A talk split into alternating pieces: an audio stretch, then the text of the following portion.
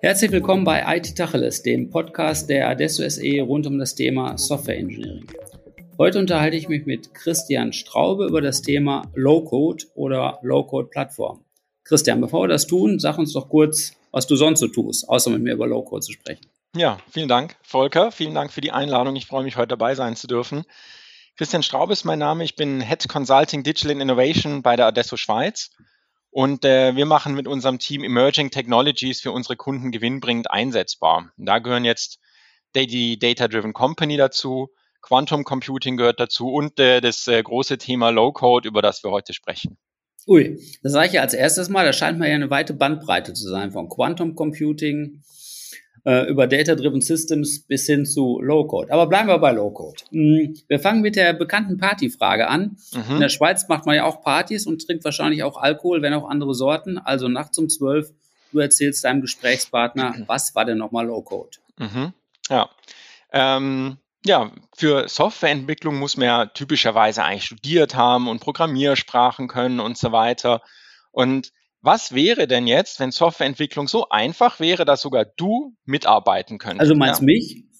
ja, äh, mein Gesprächspartner auf der Party. Ja, wenn ja, wir auf der Party sind, freue ich mich darüber. Mhm. Ähm, genau, also wenn, äh, wenn du äh, da mitarbeiten könntest und es wird schneller, einfacher gehen und du kannst dich auf deine Idee konzentrieren. Und genau das geht eben mit Low-Code.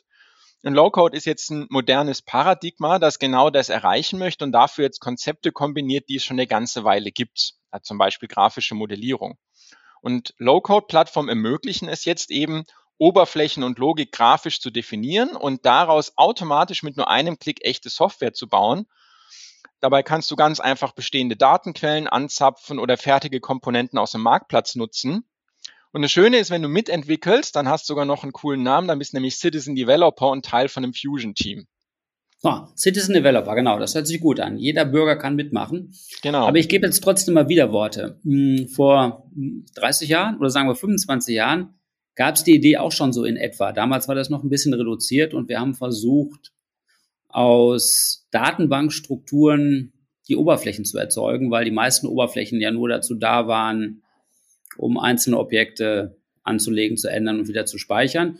Und dann ging es natürlich weiter. So ein bisschen ein paar Regeln brauchte man doch dazu. Ein paar Regeln hier zu Eingabefeldern, ein paar einfache Berechnungen zur Verzweigung zwischen den Dialogen. Und das musste man ja gar nicht programmieren, vermeintlich, sondern konnte das ja so regelbasiert dann. Ich hätte gesagt, heute würde man sagen, mit Low-Code dazu tun. Meine Erfahrung, das hat dann damals so geklappt, bis auf eine verschärfte Prototypenebene. Aber wenn es dann so richtig kompliziert wurde und die Benutzeranforderungen zur Oberflächengestaltung und auch bezüglich der inhaltlichen Regeln komplizierter wurden, dann musst du doch wieder ein Programmierer oder eine Programmiererin ran. Mhm. Ja, und warum das jetzt heute anders ist? Ja. Ähm, genau. Das hat zwei Gründe. Äh, der erste Grund ist, ähm, dass äh, es jetzt nicht mehr eingeschlossenes System ist, so wie früher. Man hat jetzt ein Ansatz, vielleicht mit einer Domain-Specific Language. Und wenn die, wie du gerade gesagt hast, in ihre Grenzen gestoßen ist, muss man überlegen, was tut man jetzt. Sondern jetzt werden gleich mehrere Konzepte miteinander kombiniert. Ja, also eben äh, Model-Driven Software Development, äh, Extension an verschiedenen Stellen mit äh, High Codes. Also du kannst an verschiedenen Stellen ähm, selber Code mit integrieren. Deswegen heißt es ja auch Low Code und nicht No Code. Und als zweites eben diese extreme Offenheit. Also Low Code Plattform oder das Low-Code-Paradigma hat als einen der Bausteine Integration, Wiederverwendung und Standardisierung. Also das heißt ja, das genaue Gegenteil ist zu den Systemen, die man früher hatte. Mhm. Und dadurch kannst du eben auch an, an ähm, typischerweise meistens äh, mehreren Stellen erweitern. Also du kannst selber Code direkt in die Low-Code-Plattform rein entwickeln, in schön gekapselten Objekten. Oder du kannst über all die vorgefertigten Konnektoren Backend-Systeme integrieren und wenn es jetzt so ist, wie du gesagt hast, wird es richtig kompliziert, baut man einfach mit der klassischen Full-Stack oder High-Code-Entwicklung einen Backend-Service, stöpselt den über eine API mit dem Connector an und kann dann wieder den ganzen Rest in der Low-Code-Plattform machen. Also, also es ist schon ein Zusammenspiel. Ja, du sagst jetzt nicht, wir machen Projekte demnächst nur noch Low-Code, sondern es ist ein Zusammenspiel zwischen Low und High Code. Definitiv, definitiv. Also es ist ein, würde man sagen, evolutionärer Schritt in der Softwareentwicklung am, am Ende ist ja immer der, der Mehrwert der Software zentral Und auch wenn jetzt ein Login oder Persistenz wichtig sind, ist es nicht mehr der Mehrwert, den man damit mhm. schafft, sondern mhm. anderes. Mhm. Und genau da kann man jetzt Low-Code schön einsetzen. Für all die Basis ist man bis zu zehnmal schneller und man kann viel schöner und schneller Ergebnisse zeigen. Aber wenn es jetzt darum geht, komplexe Business-Fragestellungen zu kodifizieren, dann brauchst du immer äh, ein, ein, ein cross-functional Team, wo auch Architekten und, äh, und erfahrene Entwickler mit dabei sind.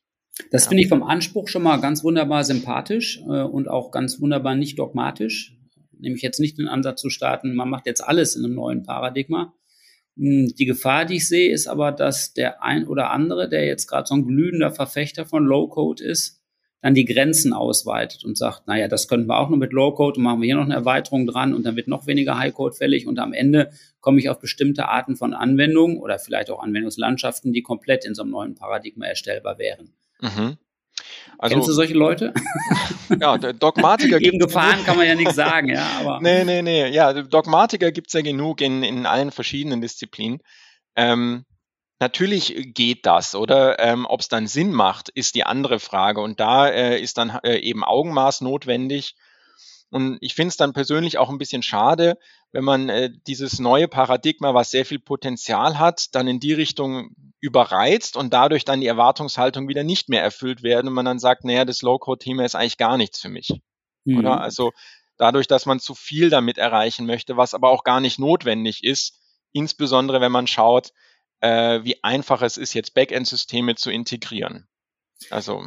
Hm, also das Integrationsparadigma glaube ich sofort. Und das öffnet ja auch schon ganz viele Türen, weil in der Tat vieles von dem, was wir tun in der Softwareentwicklung, ist ja heute nicht mehr der Algorithmenentwurf. Die Algorithmen gibt es ja meistens schon, sondern ist ja tatsächlich das Integration Engineering. Und da hat man mit solchen, den Klebecode, die Glue-Code auf die Art und Weise zu schreiben, das kommt mir total einleuchtend vor. Da habe ich ja. gar keinen Zweifel. Aber die Grenze ist ja fließend. Also die Algorithmen kommen ja dann nicht nur im, im Kern der Businesslogik zum Tragen, so ein algorithmischer Entwurf kann ja eben auch an der Schnittstellenverknüpfung eine Rolle spielen. Ja. Und dann ist die Frage, wie weit trägt's, also wie weit trägt das Paradigma des Low-Codes?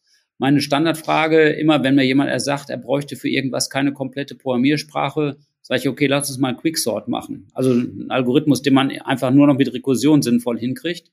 Hm, kriegt man, kann man per Low-Code einen Quicksort machen? Also ich habe es jetzt noch nicht ausprobiert. äh, bisher hatte ich noch nicht äh, den Bedarf da rein. Dadurch, dass du in den Low-Code-Plattformen eben auch Applikationslogik grafisch modellieren kannst und da alle typischen ähm, Werkzeuge drin hast, also Schleifen und so weiter und, und wiederum Aufrufe von Makros oder anderen Modulen und so, irgendwie kriegt man es vielleicht schon hin. Aber ich denke nicht unbedingt, dass das der Anspruch ist, weil es ist ja nicht yet another Programmiersprache, sondern wie am Anfang gesagt, eigentlich eine Kombination von verschiedenen Konzepten, die es schon gibt, die jetzt als eine einheitliche, harmonische Plattform- und Laufzeitumgebung daherkommen. Mhm. Deswegen irgendwie geht es wahrscheinlich schon, aber ich glaube, die Flughöhe ist nicht ganz die gleiche.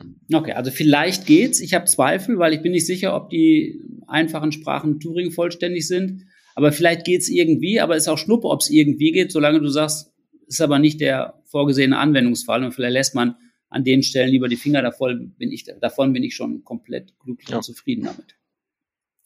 Was für Plattformen gibt's denn? Das interessiert unsere Zuhörerinnen und Zuhörer ja vielleicht auch. Jetzt haben wir so ganz mhm. abstrakt über das Konzept gesprochen. Mhm. Vielleicht kannst du ein paar Plattformen nennen und gegeneinander abgrenzen. Ja, sehr gern. Also die Bandbreite an Plattformen, die ist wirklich äh, sehr groß, die wächst auch immer weiter. Das liegt eben daran, dass es ein Paradigma ist. Und ich hatte ja die vier Bausteine genannt. Ähm, Vielleicht nochmal kurz zur Wiederholung. Das, der erste Baustein ist, dass man Oberflächen grafisch modelliert. Der zweite ist, dass man grafisch Applikations- und Geschäftslogik modelliert. Der dritte ist, dass daraus automatisch mit dem One-Click-Deployment lauffähige Software erstellt und bereitgestellt wird. Und der vierte Baustein ist eben Integration, Wiederverwendung und Standardisierung. Und wenn man sich jetzt diese vier Bausteine anschaut, gibt es sehr viele Plattformen, die das realisieren. Und deswegen macht es Sinn, diese Plattform jetzt nochmal etwas einzuteilen in äh, die verschiedenen ja, Kernüberzeugungen, sage ich mal. Also es gibt Low-Code-Plattformen, die sind sehr nah am Business-Prozess. Also BPM-Plattformen, die jetzt Low-Code-Aspekte mitbringen, wie eine Flowable oder eine Camunda. Mhm. Oder es gibt Low-Code-Plattformen, die sind jetzt eher nutzerzentriert applikationsgetrieben, die heißen dann Multi-Experience Development Plattform. Das sind jetzt eine OutSystems, eine Simplifier, das große Microsoft-Universum, eine Mendix. Äh, dann gibt's Plattformen, die sind jetzt äh, auf äh, Robotic Process Automation spezialisiert, sowas wie UiPath oder es gibt CRM mit Salesforce. Also es gibt ganz viele Plattformen mit verschiedenen Wurzeln. Das ist aber auch wirklich eine erhebliche Bandbreite, oder? Ich das meine, ist wirklich eine große Bandbreite, ja. Mhm, okay. Aber da es ein Paradigma ist und man auch diese Überzeugung des Citizen Developers mit all diesen Plattformen je nach Unternehmen anders ausgestalten kann, ähm, spricht auch erstmal nichts dagegen, dass es eine große Bandbreite ist. Mhm. Hm, jetzt gibt's ja das, den Vorbehalt, äh, und ich oute mich mal, so als Informatiker mit Lehre dabei, würde ich den nicht so ganz komplett von mir weisen dass äh, Wirtschaftsinformatiker und Innen und Informatiker und Innen und Leute mit ähnlicher Ausbildung äh, in ihrer Ausbildung strukturieren und abstrahieren lernen im Wesentlichen. Und dass das vielleicht wichtiger ist, als irgendeine einzelne Programmiersprache zu lernen. Mhm. Und wenn der Ansatz jetzt ist, im Citizen Development kommt dann jeder in die Lage zu programmieren und das dann auch noch in größeren Strukturen tut, wäre meine Sorge, dass das genau das Abstrahieren und Strukturieren hinterher zu kurz kommt. Auch wenn ich an jetzt so ganz klassische Fachbereichsvertreter denke. Also ja. ich möchte ja gar nicht, dass sie Software bauen ja. in großem Stil. Also da ist genau wie mit den Grenzen von Low-Code vorhin. Ähm, das äh, sehe ich genau wie du. Die Idee vom Citizen Development klingt toll und in gewissen Bereichen macht es sicherlich auch Sinn, in anderen macht es nicht so viel Sinn. Und das Low-Code-Paradigma setzt auch zwingend voraus, dass Business und IT eng zusammenarbeiten und genau diese Stärken, die man jetzt in, den, in diesen technischen Ausbildungen erlernt, das Strukturieren und Modularisieren, dass das wiederum den Citizen Developern als Hilfestellung zur Seite gestellt wird. Und da, da geht es dann darum, wie muss ich mein Business-Problem aufteilen, wie kann ich das auf verschiedene Systeme äh, verteilen, wie muss ich das wieder reintegrieren. Also all die Kompetenzen, die man jetzt in der Entwicklerausbildung lernt, braucht man nach wie vor. Es geht eher darum, wofür setze ich die ein? Mhm. Setze ich die ein, um ja, jetzt vielleicht ein bisschen Trivialbeispiel, aber um es plakativ zu machen, um eine Datenbank anzubinden oder um jetzt eine Oberfläche responsive zu machen? Oder setze ich die dafür ein, zu überlegen, wie kann ich das Business-Problem am besten kodifizieren? Oder mhm. wie muss ich meine ganzen Systeme, die ich nutze, am besten orchestrieren, dass das am Ende funktioniert? Und an der Stelle, wo jetzt der Nutzer ins Spiel kommt, da ist Citizen Development dann auch interessant. Als Beispiel, man hat einen Teilnehmer aus einem äh, Geschäftsprozess, der sagt, die Oberflächen sind nicht ganz so, wie ich mir das vorstelle, der kann die sich selber anpassen und dann wiederum gemeinsam vielleicht mit einem Pro-Coder oder einem erfahreneren Citizen Developer das dann wieder äh, weiter mit Funktionalitäten befüllen. Mhm. Aber man sagt, die Plattform ist so, äh, so allmächtig, dass man nur noch Citizen Developer hat. Das glaube ich nicht und ähm, das hat auch nichts mit der Qualität der Plattform zu tun. Es kommt am Ende eben auf technische Aspekte und äh, Abstraktion auch an bei der Softwareentwicklung und das musst du einfach auch lernen.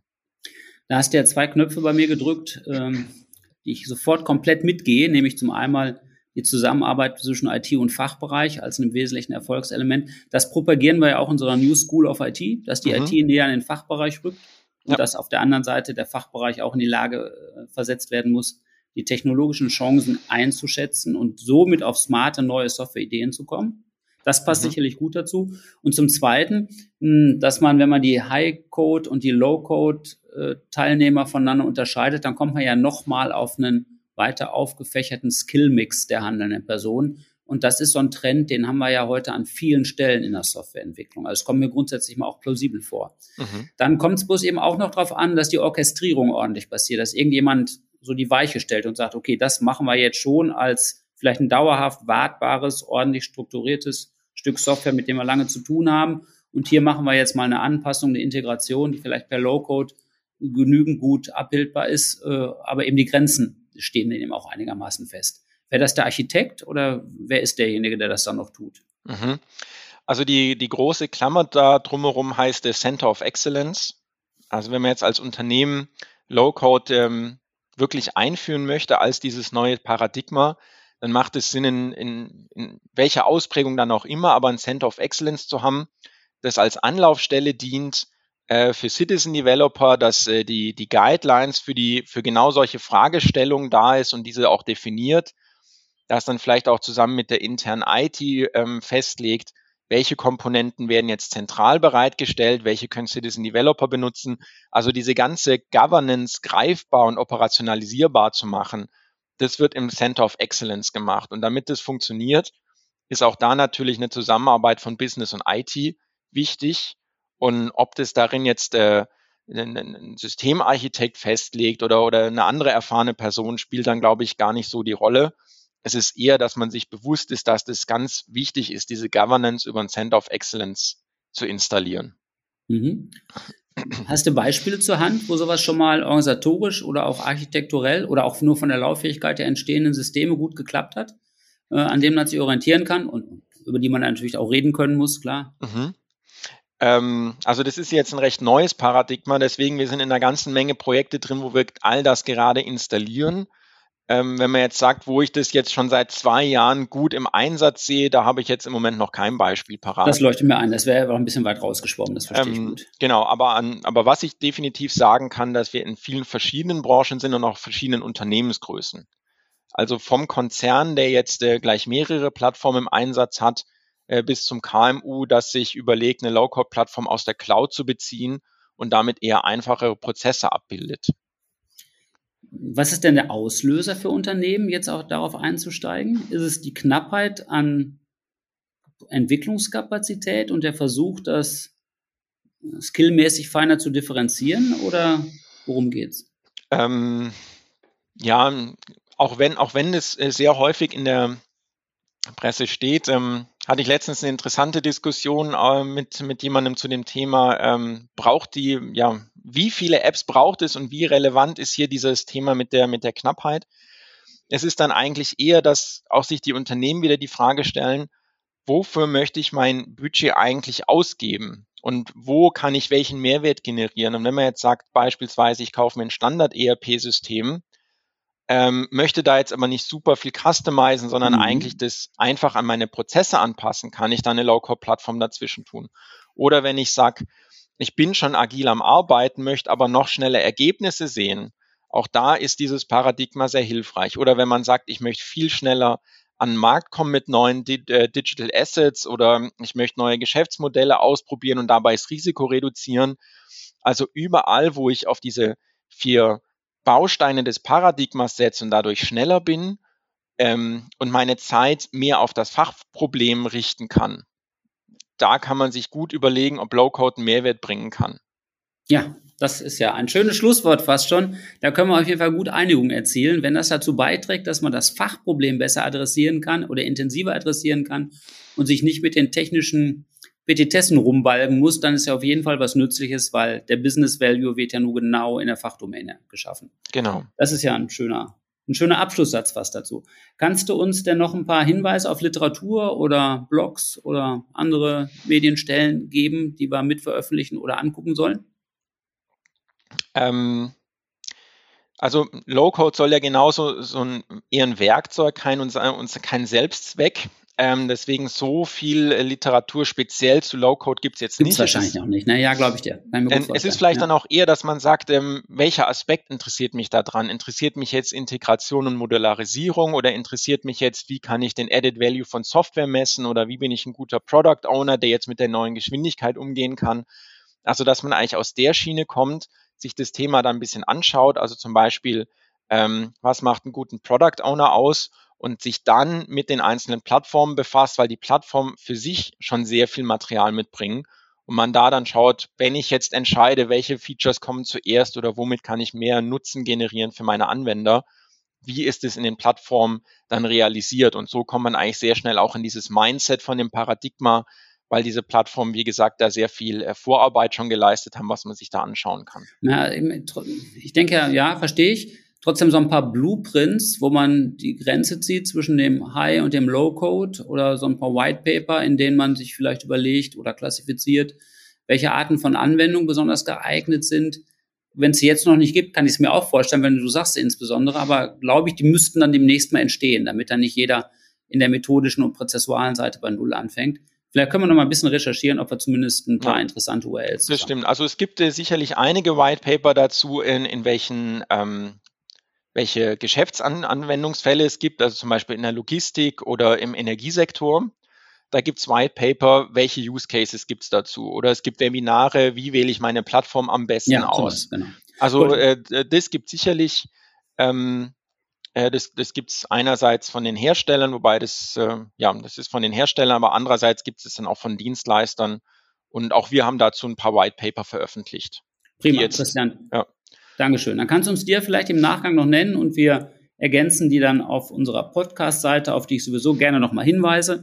Zunächst aber vielen Dank an dich für den kenntnisreichen Einblick in die Möglichkeiten des Low-Codes und der Low-Code-Programmierung. Alles zu dieser Folge und auch allen weiteren wie immer unter www.adesso.de slash podcast. Vielen Dank. Danke.